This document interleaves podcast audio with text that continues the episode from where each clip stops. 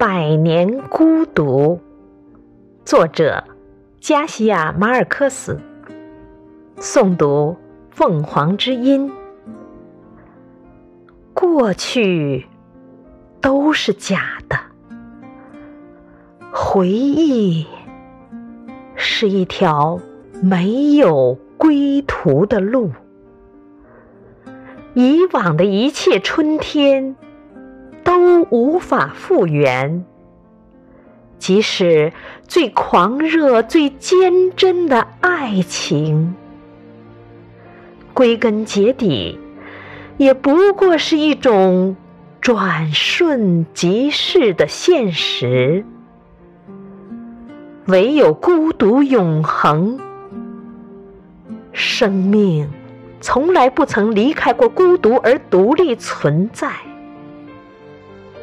无论是我们出生，我们成长，我们相爱，还是我们成功失败，直到最后的最后，